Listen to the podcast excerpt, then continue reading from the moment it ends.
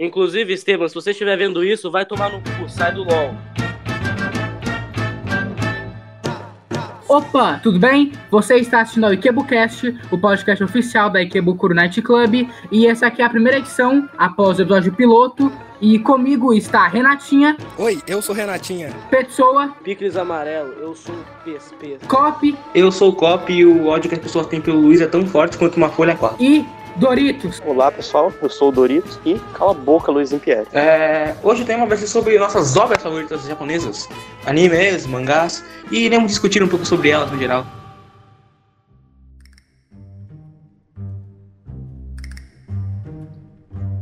Uh, dentro dos meus animes favoritos, os dois que eu acharia que daria uma discussão mais interessante seria Mob Psycho 100 e Durarara, mas como é literalmente o IkebuCast, então vamos falar de Durarara.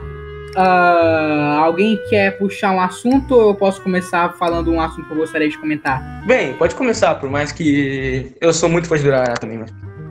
Uma coisa que eu gosto bastante em Durarara é a forma como o roteiro funciona.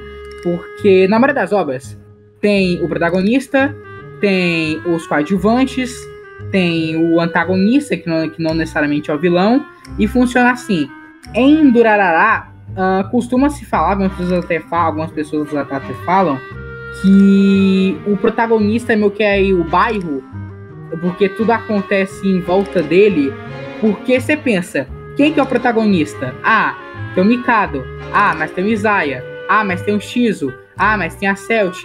Então tem muitos protagonistas então, eu diria que o roteiro trata a cidade e o bairro especificamente como protagonista, e a gente teria os coadjuvantes, que seriam todos os outros personagens que contribuem para o roteiro seguir em frente.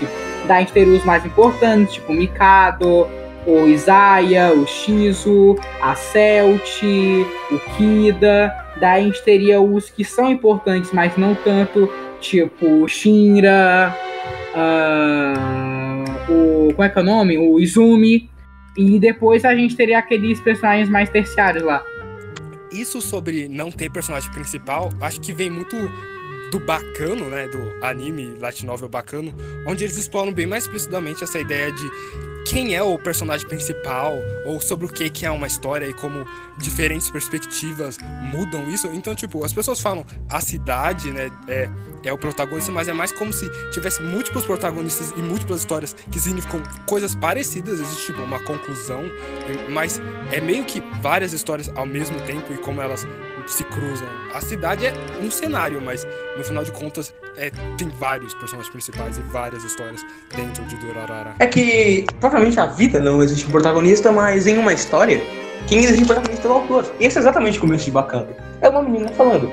É, um cara perguntou pra menina, quem você acha que seria o protagonista dessa história? E ela aponta pro Firo, que é o primeiro personagem que nos é apresentado. Que a partir dessa perspectiva você acredita que ele seja o protagonista. E inclusive um ponto que eu gostaria de destacar, que é muito interessante, que as pessoas dizem que as temporadas X2 são inferiores, a, é, que são inferiores à primeira temporada. E eu não, eu não discordo, na verdade. Eu realmente concordo com esse consenso. Mas eu não concordo com os motivos. Porque eu vejo alguns motivos sendo que Ikebukuro ficou menos interessante. E eu acho que esse é exatamente o motivo das temporadas ainda funcionarem. Porque o tema de Durará acaba sendo sobre o normal e o anormal e como isso funciona. E ao longo do que do tempo que passa no Ikebukuro, e é, a primeira. O primeiro arco do anime, que é o da Dólares, tipo, tem todo aquele lance interessante lá, que as pessoas com o telefone, como que o Bukuro se conecta. Mas tudo vai ficando muito menos sobre a cidade e mais sobre as pessoas. Então o Ikebukuro passa a se tornar mais interessante na temporada X2 e eles acabam dando mais valor para os personagens específicos. E esse é o acerto, que ao longo do que você acompanha o local, ele vai ficando mais normal. E tanto que o final é literalmente todo mundo voltando à vida cotidiana. E eu gosto muito disso. O ponto como o Ikebukuro se torna mais desinteressante é um acerto, porque os personagens ficam mais interessantes. Porque, por exemplo, tem a exploração do Isaiah. E na, na primeira temporada, o Isaiah era a pessoa que ligava o baile. E, por exemplo, é, tem uma importância muito maior do Mikado. Que na primeira temporada, o Mikado era aquele cara que estava fora do ciclo que queria entrar nele de alguma maneira mas ele acaba seguindo em linha reta, ao invés de entrar no ciclo, porque ele vai se expandindo e ele não vai sendo um ponto fixo que faz alguma coisa naquele local, ou ele não vai conhecer aquele local. Foi ele simplesmente protegido naquele local até o momento que não vai ter mais nada, não vai ter nada para ele fazer lá. E eu acho essa ideia muito interessante eu gosto bastante dela no geral. E o Mikado já foi meu personagem favorito. Eu adoro o Mikado. Porque isso é interessante, porque aquele lance do anormal se tornando normal. Porque aquela coisa que você vê como diferente, você só vê como diferente porque você não está acostumado com aquilo. Por exemplo, uh, você, se você mora no interior, para você ir pra praia, tá? Como se estiver numa folga, vai ser uma coisa diferente, uma coisa interessante. Agora, para um, uma pessoa que mora de frente pra praia, a praia acaba se tornando um negócio não tão interessante. Porque ela tá pertinho de lá, ela pode todo todo tempo. Foi uma experiência que eu tive quando eu viajei, eu queria comentar isso. Porque aqui em São Luís, onde eu moro, eu posso ir pra praia quando eu quiser. Só que as praias daqui são muito poluídas. Então, se eu entrar lá, eu vou sair com doenças que ainda nem descobriram, que eu posso inventar um nome, eu posso chamar de Jennifer 2.0. Então, eu não vou muito pra praia. Então, mas eu viajei pra Vitória, na casa de um amigo meu nessas férias, agora é de julho. E lá a praia é linda, tipo, bonita pra cacete. E eu fui na praia, com ele com a família dele. E eu percebi que tanto ele quanto a família dele não estavam tão animados quanto eu. Eu descobri o porquê. Porque eles moram perto da praia, eles literalmente podem ir lá a hora que eles quiserem pra praia. Então eles vão lá sempre, então acaba que eles não ficam tão animados quanto eu, que tô indo lá pela primeira vez em, sei lá, um ano, porque é a primeira vez como que tem uma praia limpa. Então eu posso ir lá nadar e eles estão tipo um negócio cotidiano quase.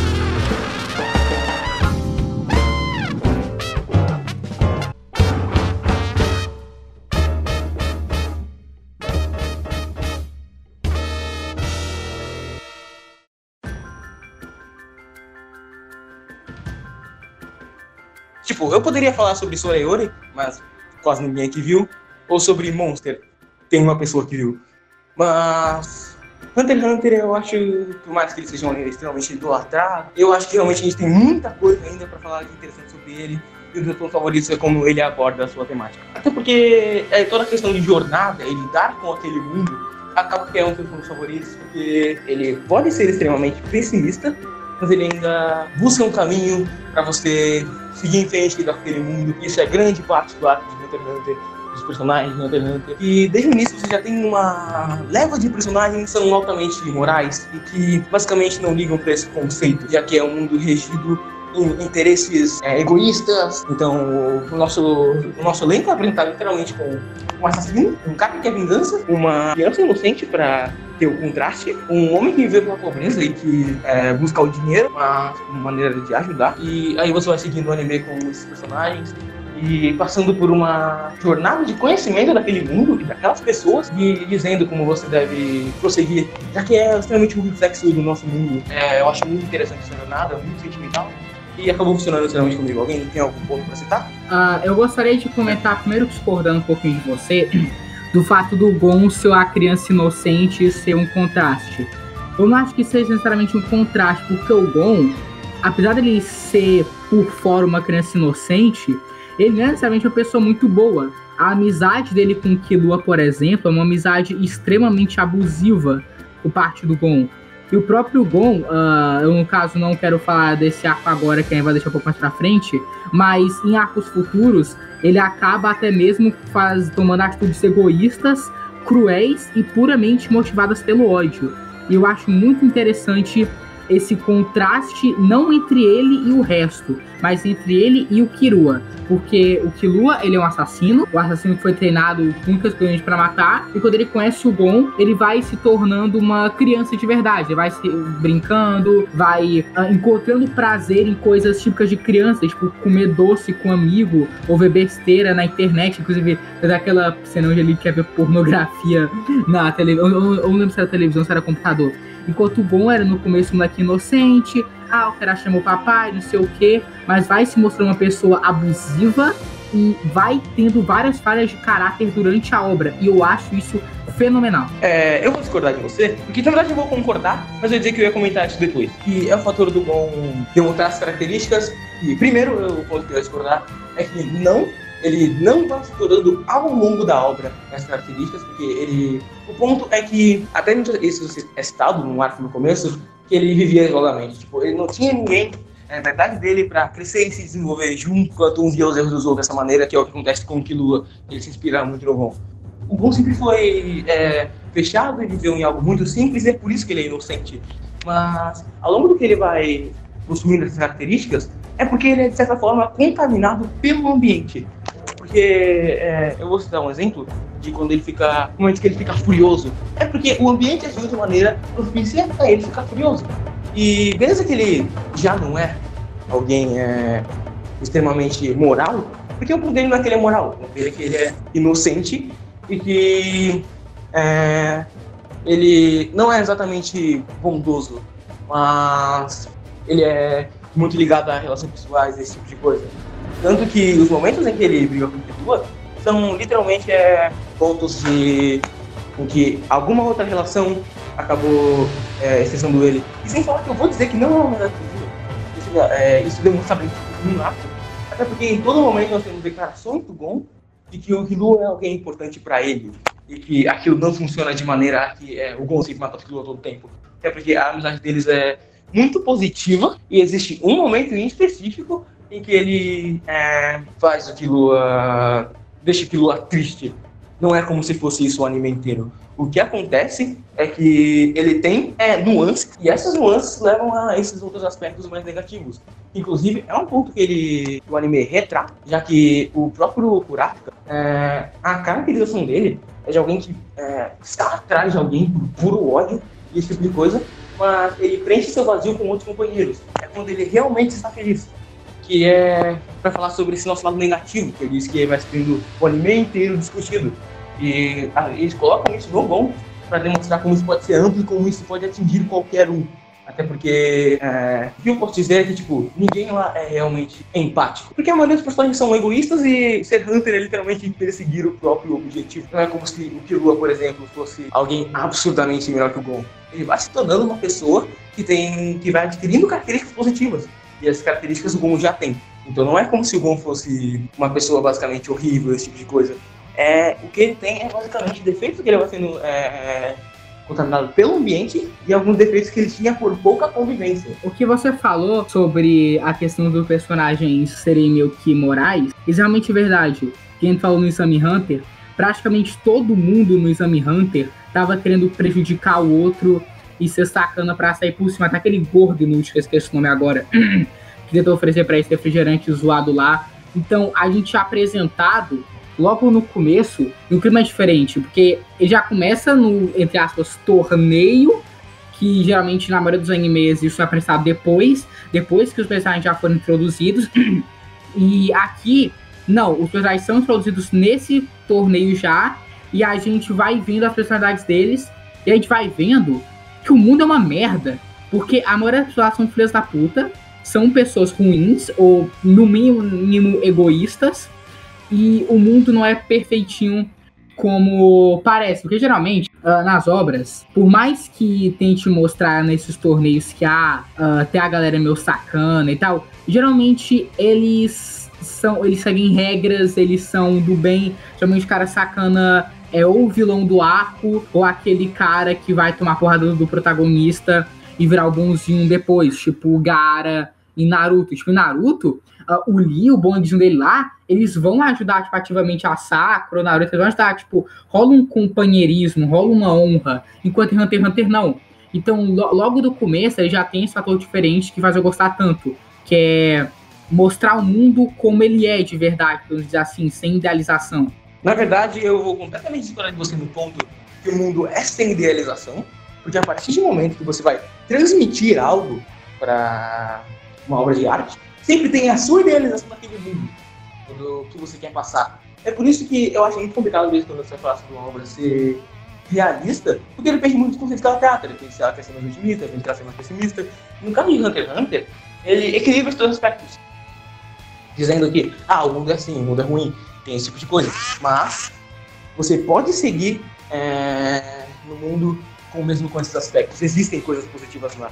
Então não é como se fosse tão preto e branco assim. Existem nuances e características que assemelham e é, afastam esse mundo do mundo real. Até porque em obra é, o autor é completamente parcial ao seu ponto de vista e o mundo é imparcial, imparcial e praticamente é, incorrigível. Ele é literalmente aleatório sei lá, eu acho que esse contraste entre é, algo muito realista muito pesado, triste, e meu Deus do céu, e esse lado mais positivo, mais aventuresco do Hunter x Hunter é, é, é uma coisa padrão de shonen mesmo, entendeu? Geralmente em shonen você tem muito disso, entre algo totalmente fantasioso, algo totalmente, às vezes até banal, engraçado, divertido, empolgante, e em determinados momentos é, o anime ele deixa um pouco de lado isso para mostrar é, temáticas um pouco mais adultas ou algo do tipo, entendeu?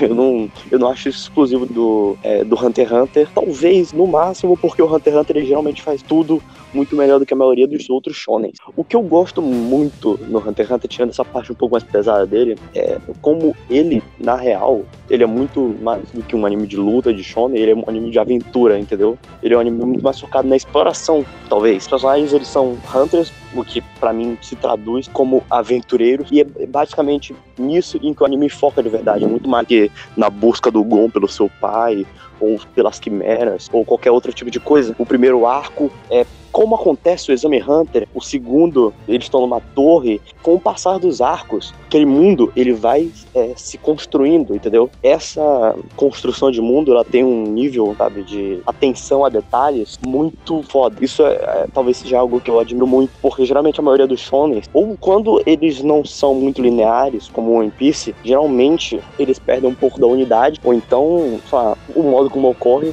é meio zoado. One Piece tem um pouco disso, One Piece é meio zoado nesse tipo de coisa. Ou então ele é muito linear, só que muito seco. E o mundo geralmente não é tão bem construído, como por exemplo Fullmetal. Hunter x Hunter é um anime genuinamente de aventura. É, eu realmente gosto muito desse aspecto e tal, mas eu acho que ele é muito mais atrelado do que eu falei da temática, que é a questão da jornada, que é muito diversificada é, em questão de passar sobre a jornada mais importante que o resultado. É sempre muito prazeroso acompanhar aqueles personagens passando por um percurso. E quando você encontra é, o com encontro Jin, nossa, spoiler, é, eles, tão, eles começam a é, dialogar e o Jin vai passando isso pra ele, que a jornada sempre foi mais importante, que é por isso que ele sempre tá em movimento. E isso é, é claramente identificado pelos próximos personagens, como pelo Killua, que o objetivo dele é quase literalmente a jornada, já que ele não tem objetivo e tudo que ele faz é seguir o Gon. Ele vai aonde o mundo leva ele. Eu não acho que seja só a exploração do mundo, tem essa exploração temática que você falou, e eu sinto que, principalmente no Gon e nos outros personagens que a gente tem um pouco mais de foco, eles são mais tipo, uma exploração pessoal. Na real, isso é principalmente no Gon, ele é o protagonista e como você falou, o mundo de Hunter x Hunter ele é bem aleatório, igual o nosso, e ele vai mudando ele, ele vai meio que se moldando. Eu acho que é sobre isso, ele vai se explorando cada vez mais. Eu sinto que ele vai crescendo ao longo do tempo com essas novas experiências que ele vai passando, essas novas coisas que ele vai sentindo, novas situações, lugares e pessoas, basicamente. Como é, a narrativa do Hunter x Hunter é por arcos e focada em aventura, isso permite que ele foque também em diferentes tons, diferentes climas, diferentes até tipos de narrativa ao longo do anime. O primeiro arco do anime, ele parece qualquer coisa, qualquer coisa de shonen mesmo. O segundo parece muito mais shonen do que os outros. O arco lá do da trupe fantasma, Gene Ryodan, eu acho, né, que é o nome dela. O arco que vem depois o arco do jogo, ele é muito mais leve e ele, ele também é legal, né? Tem gente que fala que ele é ruim. Ele é legal. Que era antes tem uma direção de terror ele tem um pouco mais de foco no drama. O arco político é um arco político o mundo de Hunter x Hunter ele parece muito vivo, sabe? Por exemplo, você tem detalhes nesse mundo, coisas na história que meio que convencem você de que naquele mundo ele é real, tá ligado? Você tem coisas que acontecem no anime que são importantes, mas a gente não vê. O Leório, por exemplo, no, no meio do arco político, ele apareceu com uma técnica de NEM super poderosa que ele teleporta o braço dele, ele, o braço dele soca o alvo impulsionado, que a gente simplesmente não viu ele aprender esse tipo de coisa. Alguns personagens, por exemplo, eles somem e aparecem e tal, completamente diferentes. Tem coisas, por exemplo, que a gente vê e que, sabe, se a gente tivesse na perspectiva de outro personagem, a gente não veria. Por exemplo, o jogo, aquilo ali é algo que existe, é tipo como se fosse um submundo naquele universo e que, sabe, é, tipo, aquilo ali existe, tem muita gente lá, é basicamente Sword Art Online, que tá rolando ali, ninguém sabe da existência daquele bagulho.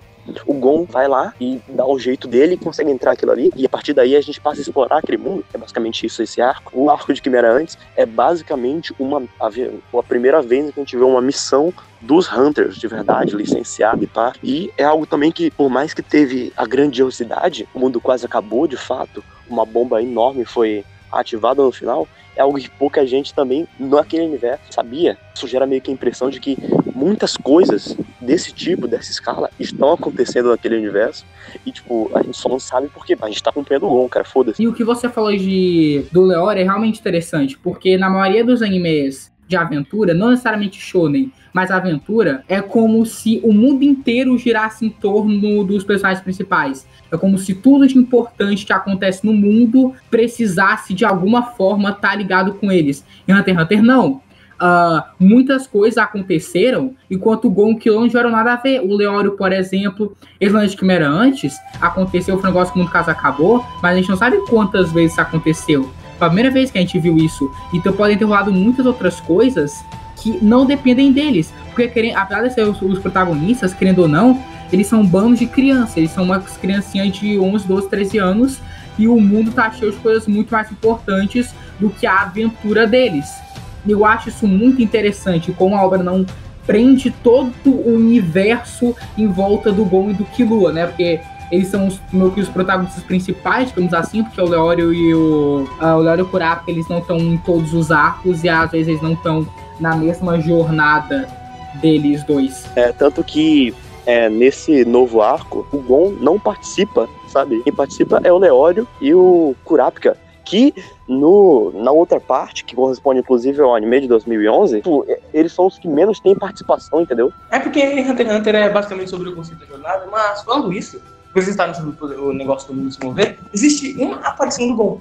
E é exatamente para mostrar isso, porque essa aparição é, é ele com o Amito estudando. É tipo um capítulo focado. É, ou, ou uma cena, umas quatro páginas, eu não lembro se é um capítulo inteiro, não sei isso. Mas whatever, faz um tempo que eu li. E, tipo, é focado nele, mostrando que ele ainda tá seguindo um novo rumo pra jornada dele, mas que eu acho que provavelmente não vai ser importante pra aquele universo, porque a jornada dele não acabou, ela apenas chegou a um ponto específico e aquele mundo vai continuar se movendo. E um ponto interessante que eu queria citar aqui é que você citou de ser diferente e tal, é, ele de, é, por exemplo, Naruto, e o Doris tinha citado que era parecido em questão do mundo e tal. Mas, tipo, Naruto, por exemplo, ele se foca em um tema bem diferente. Em Hunter x Hunter, enquanto Naruto é muito mais pra, ah, seja positivo e siga seus sonhos. É, relacionando com alguns outros, outros temas, mas enfim, isso não é sobre Naruto. É, em Hunter x Hunter é o, junto com a jornada, tema principal da obra. Então, é algo que deveria ser relacionado. Inclusive, eu discordo do arco político ser ruim. Até porque eu acho, inclusive, que ele não é exatamente um arco político. Sei lá, não é que eu acho ele ruim, eu só acho ele muito raso. Ele oferece muita pouca recompensa no final dele. Com exceção de, sei lá, o Gon tá vivo. Primeiro, eu vou dizer que esse foi um dos arcos que, por mais que eu tenha me divertido em Hunter x inteiro, mas em questão de diversão pura, esse foi um dos arcos que eu mais me diverti, que eu acho que ele oferece muita e muita recompensa pra você. Apesar que esse arco não é o arco para oferecer recompensa. Eu ainda acho que, sei lá, se em 2049 o Tugati ainda estiver vivo, ele vá fazer o último arco com os quatro personagens reunidos e. Inclusive, eu queria dizer que eu também não concordo muito considerar o arco político sendo ruim e não ter muita recompensa. E eu vi Hunter x Hunter há muito tempo, então eu acho que não é. Eu não consigo opinar disso tão bem. Mas, pelo que eu me lembro desse arco político, Sim, uma coisa que mais me interessa nele não é nem essa parte da política mesmo, mas é porque ele dá meio que um fechamentozinho pro anime. Eu acho que ele dá para ser um bom fechamento pro anime mesmo.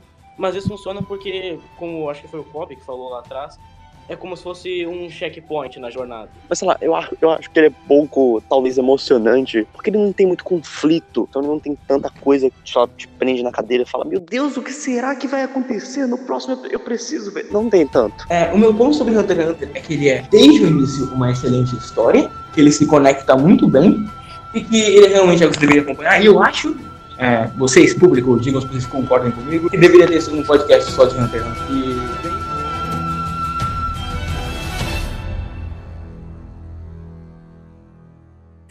Eu acho que um dos meus primeiros animes favoritos foi Madoka. Porque, tipo, eu nunca tinha me sentido tão apegado a um anime. E mesmo hoje em dia eu continuo tendo ele na minha lista de favoritos sem conseguir tirar. Eu nem gosto, eu não tenho a sensação que eu gosto tanto quanto eu gostava no começo. Porque na época que eu assisti, eu assisti a série mais o último filme. Então eu não peguei ele quando era uma coisa é, desconstrução do gênero, qualquer coisa do tipo. Eu comecei a assistir Madoka porque eu queria assistir Madoka. Eu nunca nem tenho. Eu não, eu não tenho familiaridade com o Mahou Shoujo. Então eu nunca me importei com esse lado de ser uma desconstrução, mas a estética é um negócio tão único que até hoje eu tô procurando um anime que pareça com Madoka. Aquele negócio chefe de céu, né, é muito foda. Principalmente com Monogatari. Eu acho que a estética de Monogatari consegue ser mais... ah, eu acho até que o Monogatari é mais diferentona que a de Madoka, mas eu ainda acho a de Madoka um pouco... Cala a boca, Luizinho Pierre. Eu também prefiro a de Madoka e Madoka tem um lance muito especial comigo, que, é, que ele já foi meu anime favorito. Tipo, eu sempre idolatrei muito ele e tal. E hoje em dia eu não sei se eu gosto tanto. Mas sei lá, eu tenho muita maneira de fazer bingo. Aqueles bingos de anime, sabe? E eu nunca não, eu nunca não consigo deixar de colocar ele, sabe?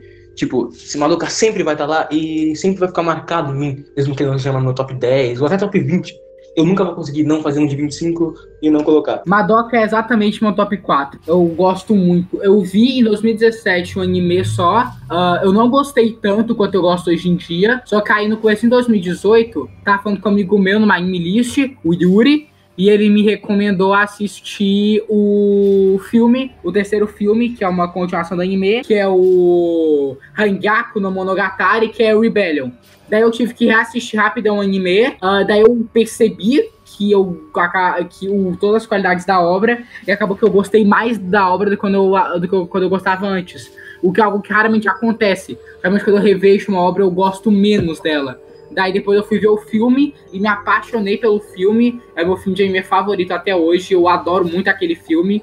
Pra- o- o- dos meus filmes favoritos, assim, de todos os tempos, não só anime, eu acho que ele tá lá pelo top 5. Eu acho que só pede pra, sei lá, V de Vingança e Pulp Fiction.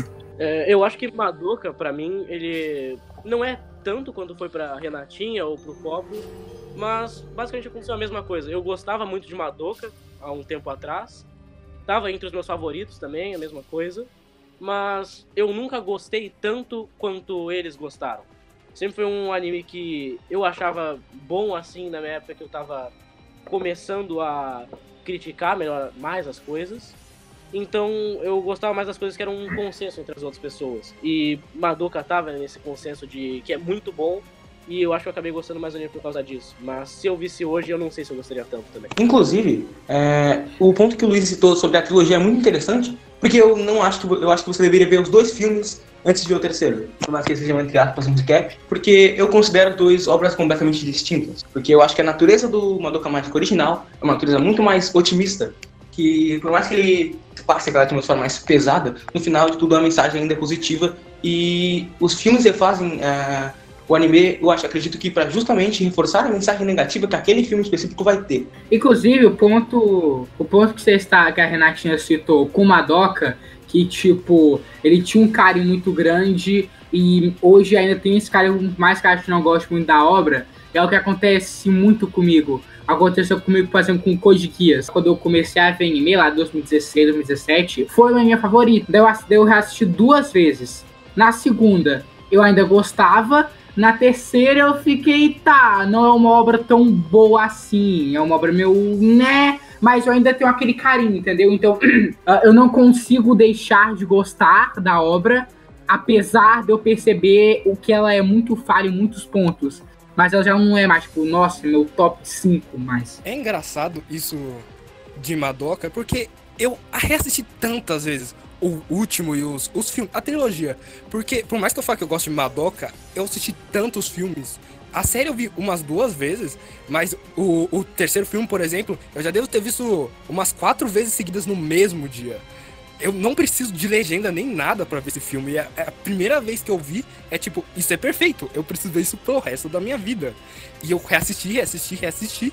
Hoje em dia eu nem vejo Madoka de novo. A- impressão que eu tenho é que era uma coisa muito mais de eu gosto muito de assistir o filme e para mim é muito importante pro meu senso de estética, o que eu busco, o que eu quero sentir quando assisto uma coisa, mas não necessariamente o tipo de coisa que eu buscaria para continuar vendo ou revendo. É mais tipo uma ideia que existe no, no meu cérebro e quando eu tive contato com Madoka, isso ativou. E agora eu não consigo mais esquecer. Saindo um pouco do, do nicho de anime, o que você falou acontece comigo também com 30 Reasons Why. É uma série que tem três Cala a boca, Luiz Pierre. Cala a boca, Luiz Pierre. Cala a boca, Luiz Pierre. Cala a boca, Luiz. Cala a boca, Luiz. Cala a boca, Luiz.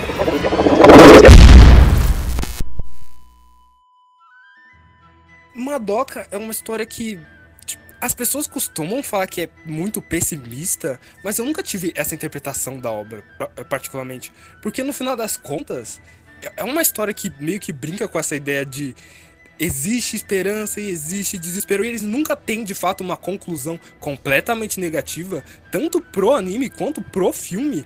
A gente consegue perceber que existe esse lado de, ok, a gente não tá só contando uma história edge, dark e perturbadora, a gente também tá contando uma história sobre pessoas que se importam muito umas com as outras e é bem bonito até. Inclusive, um negócio que não tem nada a ver com o que você falou, mas acabei lembrando. Eu acho que o contraste de Madoka com o design é algo muito interessante, porque o design é muito chibi, tipo, garotinhas que são bem pequenininhas, tá? Bem que elas são crianças, mas elas são muito menores do que, a, do que parece a idade delas, e até aquelas cabeças grandona e aqueles olhinhos lá, grandão, e em compensação, a Rômura, que é toda fofinha, cabelinho preto, lisa cabeçudinha, segura a porra de uma Glock e mete tiro em povo enquanto para o tempo. Então esse contraste eu acho muito maneiro. E sobre o que a Renata citou, sobre a questão de esperança, desesperança, eu acho que isso se alia muito a quem é o Urobuchi.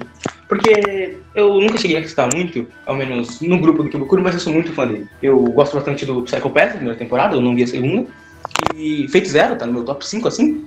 Me pareça, eu sou um grande fã de Fate. E ele tem muito esse lado de ele ser muito destrutivo, ele, tem muito, ele é- não tem muita esperança, mas ele sempre coloca um pininho ali. A trama do Waver e do Rider no Fate Zero, é, o próprio final do anime de Madoka, mas eu acho que o Madoka ele é muito mais os extremos. Enquanto Fate Zero é um núcleo, é um, uma, uma esfera com um ponto de esperança, é, Madoka é um quadrado, um quadrado plano com um risco no meio e a esperança é a desesperança, sendo a esperança o anime. Que o anime, mesmo que ele tenta ser a todo tempo é dark e tal, mas no final o que você tem é uma mensagem de esperança. Você não tem mais aqueles planos com os personagens e todo aquele negócio psicodélico de fundo. O que você tem é um fundo com um pôr do sol e a Romura conversando com a mãe da Madoka. Enquanto é completamente o oposto do filme, em que você tem é, um negócio todo escuro e uma representação de desesperança no símbolo da Roma. E é muito os dois lados da visão do robot e os dois extremos do que pode ser. É tipo uma analogia com a vida real. É como se o Urubushi, ah, nas obras dele, fosse uma família, onde nessa família tem um filho, e enquanto tem por um lado nessa família um pai bêbado bate no filho, ao mesmo tempo também tem um contraste com, sei lá, uma mãe carinhosa que seca as feridas dele e trata ele direitinho, mais ou menos assim. As histórias do Gen Urubushi parece que elas são escritas é, de tal forma que eles começam no mundo comum, no estado normal deles, e eles descem uma escada. Quanto uma história normalmente eles teriam altos e baixos, as pessoas gostam de citar é, que deveriam ser como montanha russa, o Gen Urubushi costuma é, começar no ponto mais positivo e ir descendo para mais e mais problemas, mas não necessariamente terminando na nota mais baixa possível. Às vezes é como se você estivesse dando uma volta inteira para terminar numa coisa parecida com o que ele começou.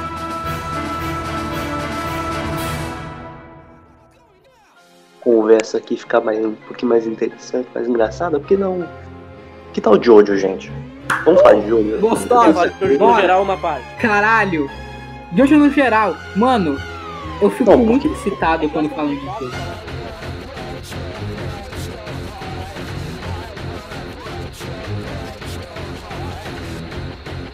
A parte de Jojo, eu acho ela muito maneira, porque, principalmente pelo vilão, que é o Kira, porque ele não quer dominar o mundo, ele não quer destruir o mundo, ele não quer um objetivo megalomaníaco, ele só quer ter uma vida normal, apesar desse desejo inconsciente dele de matar mulheres e ter relações amorosas com as mãos decepadas delas. Eu acho muito interessante. É, inclusive, o Kira ele é o único vilão de Jojo que não queria mesmo ser um vilão.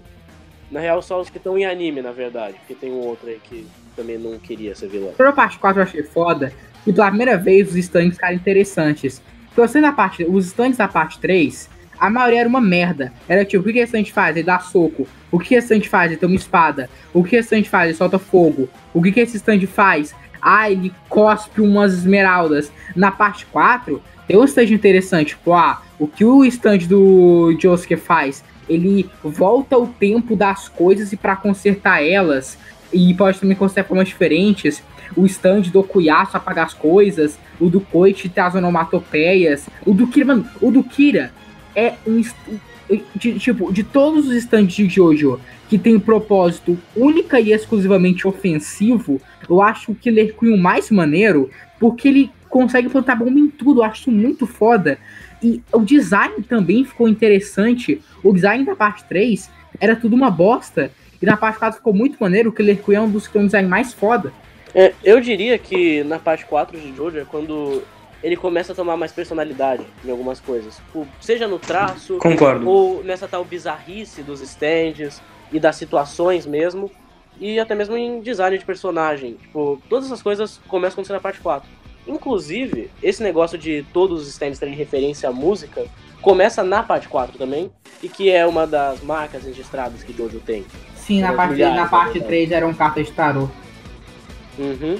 E também outras Sim, eram. sim, famosíssimo de- Deadly Queen. Outra coisa interessante né, ah, é que a parte 4 a gente paga muito pau, mas ele só fica foda mesmo quando o Kira aparece, porque até lá era basicamente. Discordo. Eu discordo completamente. Discordo. Não. Eu também discordo completamente. Pimpero, tu tá completamente errado. Até o Kira aparecer, ela é basicamente lutas. E essas lutas não são ruins, são lutas muito interessantes, mas basicamente só luta. Ela só começa a ficar fodona e realmente um negócio interessantíssimo depois que Kira aparece. Até lá era só um shonen de porrada acima da média.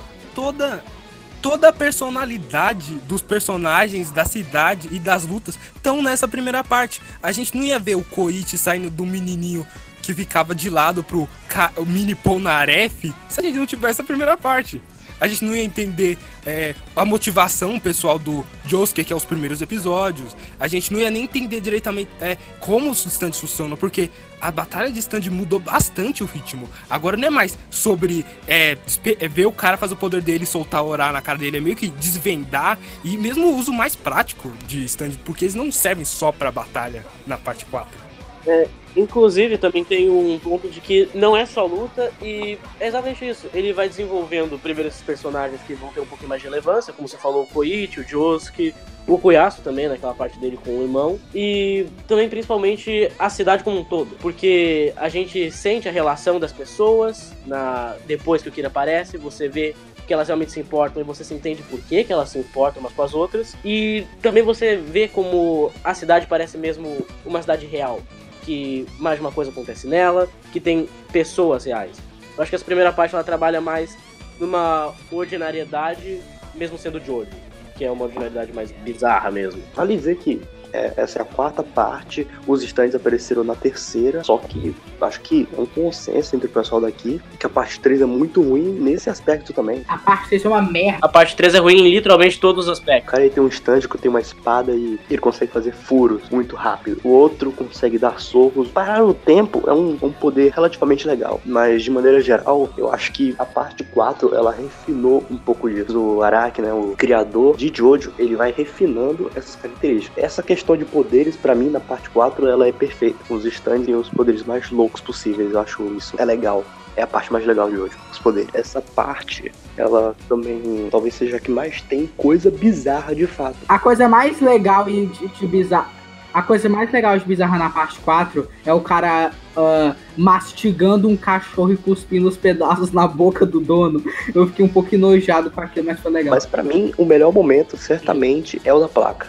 O cara, ele tem o poder de Ele tocaria uma coisa e faria essa coisa sumir. Ele toca da placa, o que some não é a placa, é o que tá escrito. Cara, isso é maravilhoso. Sim, isso é uma coisa Mano, interessante de Jojo, que as coisas mudam muito de uma parte pra outra. Elas podem mudar evoluindo, como a gente tem esse caso da parte 3 pra parte 4, que a parte 3 traz o conceito dos stands, a parte 4 e as partes seguintes vão lá e vão aprimorando isso cada vez mais. Mas também vale a pena dizer que até mesmo a bizarrice de cada parte é diferente. Você não vê umas coisas assim estranhas nesse sentido, como é na parte 4 do cara mastigando a cabeça do cachorro e cuspindo, ou então ele apagando a letra que tá na placa, na parte 5, por exemplo. O que você vê são bizarrices de um jeito um pouco mais diferente. Porque a estrutura, a estrutura não, isso seria o corredor de lutas, mas tudo na parte 5 que os conceitos ou até mesmo os personagens eles são todos muito diferentes. Eles não estão lá com o mesmo propósito que na parte anterior.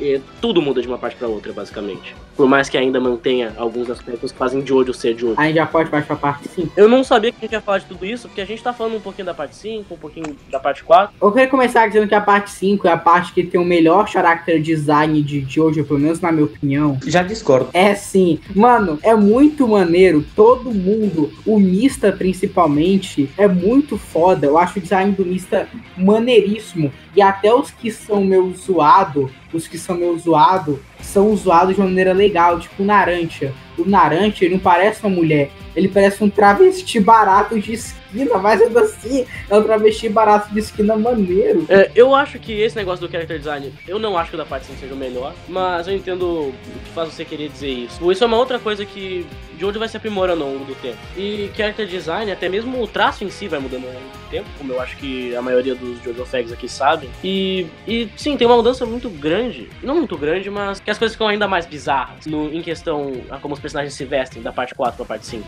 Tem mais um salto nesse tipo de coisa.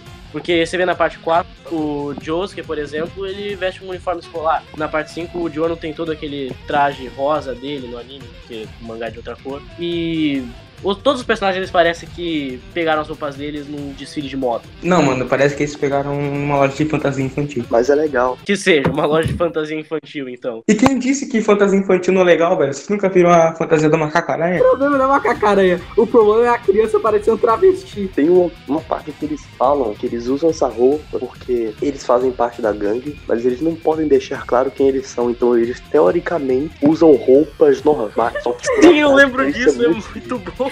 Isso é muito esquisito, cara. Tipo, o, maluco, ele tem um terno verde, cheio de furo. É uma roupa queijo, mano. Não, é legal que ah, tem um, o- a, a forma como os Sus são posicionados faz com que se o Fu colocasse a mão no bolso, a mão dele ia aparecer no Sus, mas não aparece. Então ele deve colocar a mão tipo um top, tá ligado? Ele faz um top com a mão pra areazinha dentro do top não ser a parte que fica visível. Porque é mais.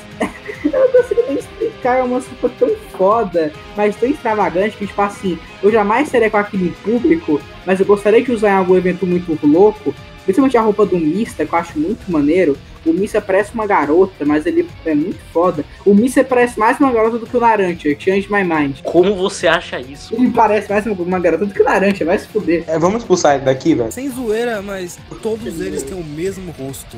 Então, tipo, eles usam essas roupas tão extravagantes justamente por isso, eu sinto. Teve uma. Todos os personagens são muito mais parecidos do que das outras partes. Tirando a parte 1, que é realmente todo mundo igual. É, na, na parte 5, eles têm que ter essa, esse visual super diferente e fashionista, justamente pelo fato de que a diferença facial dos personagens diminuiu bastante. Tipo, se você for comparar agora a- o rosto de todos os personagens principais, eles têm exatamente o mesmo rosto. Sim, inclusive isso é interessante que a partir do traço da parte 5 é quando o Jojo começa a ficar com um traço, entre aspas, mas não tanto assim, gay. Tipo, os personagens começam a parar de ter aquela aparência robusta. ou George serem foi muito- hétero em algum momento da sua existência. Então, esse é um bom ponto, mas tô falando mais em, em aparência mesmo, porque tu vê os caras bombados, tu pensa. É tipo, é que a parte 4 ela é meio que uma ponte desse visual bombado das três primeiras partes. Entre. É tipo a ligação entre a parte 3 e a parte 5 nesse character design. Aí na parte 5 que o Araki já começa a fazer esse traço mais pessoal dele de uma maneira mais elevada Esse 4. traço mais gay. É, tipo, na verdade é mais se inspirando em modelos reais. Se eu não me engano, ele falou isso já. Que ele, se, ele começa a se inspirar em modelos mais reais, quando o tempo vai passando, e em padrões de beleza atuais da época. Eu queria comentar isso mesmo. E isso é uma coisa que você consegue ver. E talvez seja por isso mesmo que o traço dos personagens seja tão parecido facilmente na parte 5, justamente porque ele tá começando a se encontrar nesse traço. Acho que ele vai mudando ao longo do tempo. Agora vamos falar mal? Fala mal, como assim? Do final dessa merda. Porque é mesmo entrar nesse assunto, amigo, vai ter umas coisas meio. Vai demorar um pouquinho. A gente só deu meio spoiler, eu acho que falar do final em específico é meio desnecessário. Tipo, até porque. Qual é o final que a gente estaria? O Rolling Stones ou o final de verdade? Não, não, não. Vamos dizer então. Pra gente não sair daqui é, falando mal, porque a gente tá falando de animes favoritos, né? Vamos dizer, o final de parte 5 é o episódio 28. Ponto.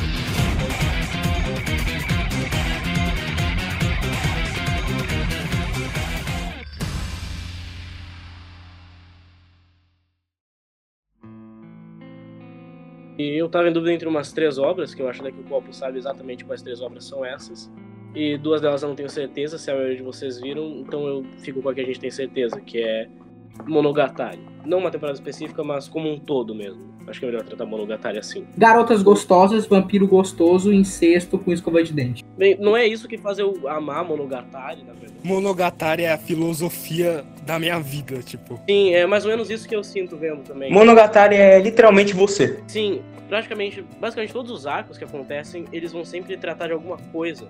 Seja interna, mais interna, mas também tendo algumas metáforas externas que acontecem com você. Seja qualquer temporada, sempre vai ser relacionado a você. E toda a jornada de todos aqueles personagens, ela ainda vai ser sobre algum ponto da sua personalidade. E, inclusive, esse negócio de jornada é uma coisa interessante que o Araragi, ele vai passando por esses problemas de outras pessoas e você não vê ele, de fato, fazendo algo até chegar mais ou menos em Owari 2. E ele meio que vai lá e enfrenta ele mesmo. E em Owari 2 você consegue perceber o que ele aprende ao longo disso e o que você também consegue aprender ao longo dessas experiências, de você ir crescendo. Um ponto muito interessante é que você falou dele não resolver os problemas, mas ninguém exatamente resolve os problemas. Eles convivem com ele. É, a Halekawa continua gostando do Aragi, independentemente do que ela faça. Mas ela não pode, ela não pode tentar esquecer o problema e tá escondendo aquela máscara dela, que é ser a personagem arquétipo da representante de sala. Ela tem que ser a, uma pessoa e ela não pode, é, independente se o Aragi vai continuar gostando dela ou não, e falando como uma amizade, ou que ele não gosta dela romanticamente. Ela vai ter que superar isso e seguir em frente, porque no final é, os problemas não exatamente saem da gente, a gente não tem que eliminar eles, porque eles ainda representam algo nosso, a gente tem que aprender com eles. E eu acho que essa questão de problemas acaba influenciando muito que eu gosto como o Araragi funciona. Porque o Araragi nós temos a até o Ari Monogatari 2 não temos ativamente um problema dele. Nós temos ele convivendo com outras pessoas. Até mesmo no Kizu Monogatari não é um problema da vida dele. É um problema que vem até ele de uma certa maneira. E tipo, é, no Ari 2, é, o conceito da trama é exatamente que ele, praticamente em Ari Monogatari inteiro, tem é, a parte da. Esqueci o nome dela agora, mas é do cabelo cinza. Que ele simplesmente não consegue enfrentar o problema dela. E é o arco mais pessimista de Monogatari e mais 1 e 12 ele vê que o problema dele acaba sendo ele se sentir culpado porque ele não consegue resolver os problemas de outras pessoas. Ele nunca dá uma solução boa para que elas consigam viver bem. Ele acaba sendo apenas alguém é, que faz elas esquecerem os problemas, mas não exatamente resolverem ou conviver com eles. Eu não e... diria que a palavra certa seria exatamente esquecer dos problemas, mas sim de, como você falou, lidar. Não, eu tô dizendo que a questão da Arag é que hum, os problemas que ele acaba enfrentando, ele, elas ou não lidam com eles, elas ignoram. O exemplo é a Surga. É, a Surga, é, ela continua com aquele problema na mente dela, com aquele, entre aspas, ódio que ela sente pelo Arag, até Hana Monogatari. Temporada com certeza subestimada, bem valor a Hana Monogatari. Eu acho interessante Monogatari, eu acho interessante Monogatari, porque ele, você olhar ele por cima, ele tem todas as características de um anime genérico de temporada, mas ele consegue ser um negócio absurdamente interessante, absurdamente bom, porque basicamente é um harém, se você parar pra pensar, que a história se resume em um cara ajudando garotas em volta dele com os problemas delas. Isso é muito uma, um conceito de uma obra genérica de temporada. Eu diria, tipo, até que Monogatari não é um eti. Monogatari é estruturado como uma história. É, sim, mas como gênero principal, Monogatari é um mistério com elementos sobrenaturais. E ninguém meio que leva a sério a parte do mistério de Monogatari. E peitos. E bundas. Porque Monogatari tem muito. Cala a boca, Luiz, o que é? Inclusive, esse negócio de não levarem a sério o mistério de Monogatari é uma coisa que acontece também em alguns temas que eles tentam tratar. Inclusive, isso é uma coisa que acontece bastante em Hana também, que eu também acho bem subestimado. Que muitas pessoas acham que Monogatari vai ser um negócio mais desconstruindo algum gênero e tem uma direção muito diferente. E eu não acho que esses sejam exatamente os pontos que deveriam ser idolatrados em Monogatari. Eu acho que a maioria dos próprios fãs da obra, elas acabam subestimando ela. Por não tentarem ver mais algumas outras coisas e ficar focadas mais nessa coisa que todo mundo fala. É, Monogatari se constrói muito a longo prazo, porque ele é muito momento por momento. Tipo, é, ele tem um arco de uma personagem, o problema dela não é exatamente resolvido, é o próximo arco, e aí no, na próxima temporada vai ter. É, talvez depois de dela de novo, aí, talvez seja resolvido ou não, e se não resolvido vai ter um outro arco com ela. E isso é muito interessante e eu gosto muito disso em Monogatari. Isso, inclusive, tem num dos meus arcos favoritos, que é o arco da Nadeko no Second Season. Que no primeiro arco dela, as coisas não mudam tanto. Tipo, ela ainda tá com esses mesmos problemas. Mas aí no Second Season acontece exatamente isso que você falou. Ela tem essa resolução pros problemas dela. E a gente só vê ela de novo no Oari 2, lá mais ou menos no final, quando ela tá conversando com a Tsukiri, e você vê a mudança que teve depois do final. Depois do Kai que convence ela a voltar a ser humana. E é como a gente disse, não é uma resolução dos problemas. É, ela tá apenas lidando com eles, sabe? Tipo, ela ainda continua com aqueles sentimentos dentro dela, mas ela tá lidando com isso de maneira mais madura. E eu simplesmente adoro isso. Tanto que Eu não sei nem se a palavra ideal seria a gente usar problemas como resolução dos problemas, ou. Porque a partir do momento que ela aprende a lidar com eles de um jeito diferente, eles não são mais exatamente um problema. Tipo, eles já foram um problema eu não acho que isso deve deixar de ser considerado. Mas problema não é exatamente a palavra quando eles são concluídos. Eu diria, eu pensei no termo agora, eu diria que ele é mais um degrau é, um pouco maior que o comum. Um degrau que você teria que esticar mais a perna pra ficar sobre, sobre ele. E porque ele tipo pode, ele não é exatamente um problema. Porque sei lá, é exemplo, o a questão de da atitude, de por exemplo, morte e do modo que você encara ela, porque é algo natural. E sem a morte não existe a vida. Então, é, o modo como você convive com isso. Um ponto interessante que eu gostaria de comentar, ah, para pegar um pouquinho de, Mon- de Monogatari, que eu acabei não falando tanto, que eu acho que as pessoas, algumas pessoas, acabam tendo uma visão meio errada de Monogatari, porque há- tem dois tipos de pessoas que acabam assistindo Monogatari por motivos muito errados.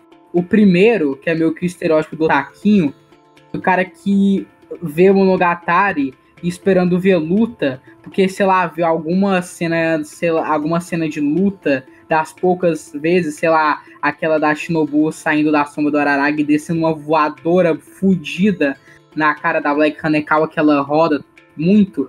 Daí vai pensar, nossa, é vampiros, ter luta e tal, e na hora vê muito diálogo e coisas brotando na tela.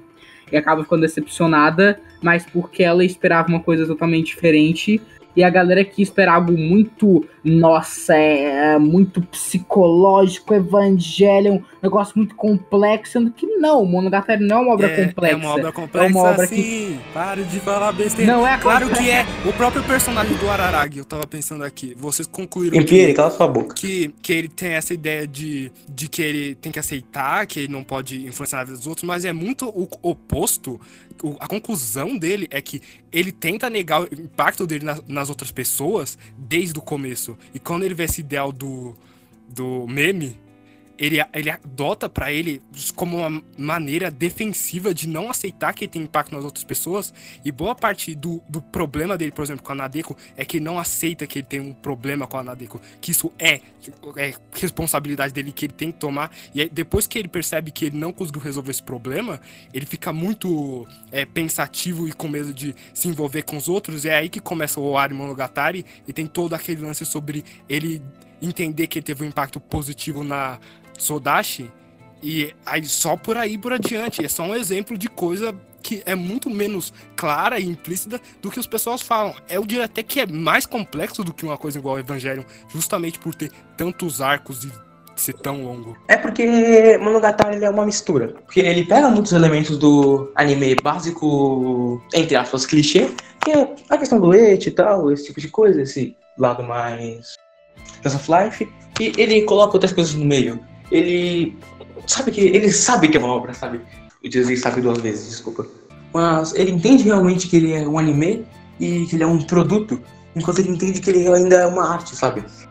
É um ponto que eu lembro que eu acho que eu vi no vídeo do Anuane, que eu não lembrava desse, dessa fala, mas é o fato dela estar tá falando que é, ainda que ela vai mudar, que ela vai deixar de ser o estereótipo da menina de cabelo grande e óculos representante de sala, ela ainda vai ser Hanekao Tsubasa. Porque ele aceita propriamente que ele ainda é um anime de de temporada, que vai vender muito Blu-ray, mas que ele ainda, é, ainda assim tem coisas a passar. E isso é muito interessante. Eu gosto, uh, negócio até que no podcast passado, Renatinha comentou quando comparou Fire Force com Monogatari, que o Eti, ele é um negócio no qual os personagens, eles sabem, eles no contexto da obra, entendem que aquilo é um Eti, e eles estão meio que participando ativamente daquilo. O próprio Arag, numa cena, ele comenta. No, uh, ele comenta. Eu não lembro o, contexto. O contexto não, eu lembro a frase que ele fala, mas ele basicamente pergunta por que, que a Sejogahara tá basicamente pelada. Ele fala, nossa, você só tá querendo uma desculpa para ficar sem roupas, né? Tipo, ele realmente entende que aquilo é uma cena eti e é orgânica. Então, por mais que seja putaria uh, e tetas para vender action figure, tipo a action figure que eu tenho da Black Hanekawa, que é muito maravilhosa, inclusive, uh, ainda assim é um negócio que não incomoda.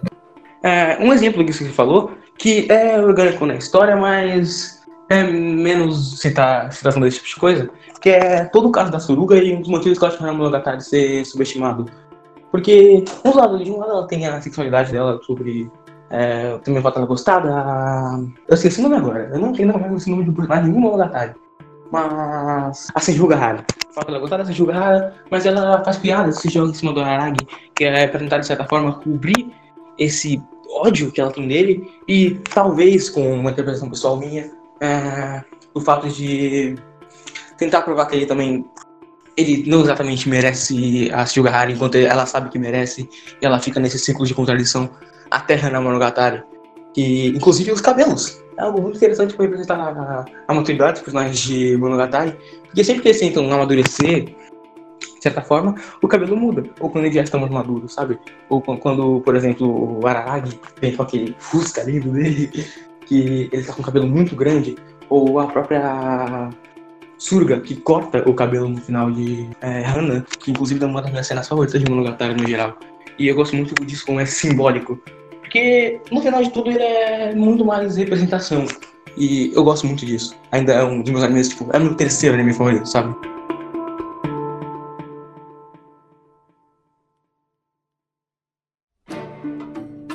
Bom, então é isso, pessoal. Esse foi o nosso podcast. Curtam o vídeo se vocês estiverem vendo pelo YouTube. Esse podcast ele pode ser escutado também no SoundCloud. O link tá aí embaixo na descrição. E sei lá, se você tá no celular, é a melhor alternativa para escutar a gente, porque aí você consegue lá, escutar enquanto tá jogando. E é isso. É, espero que vocês tenham gostado da discussão e até mais.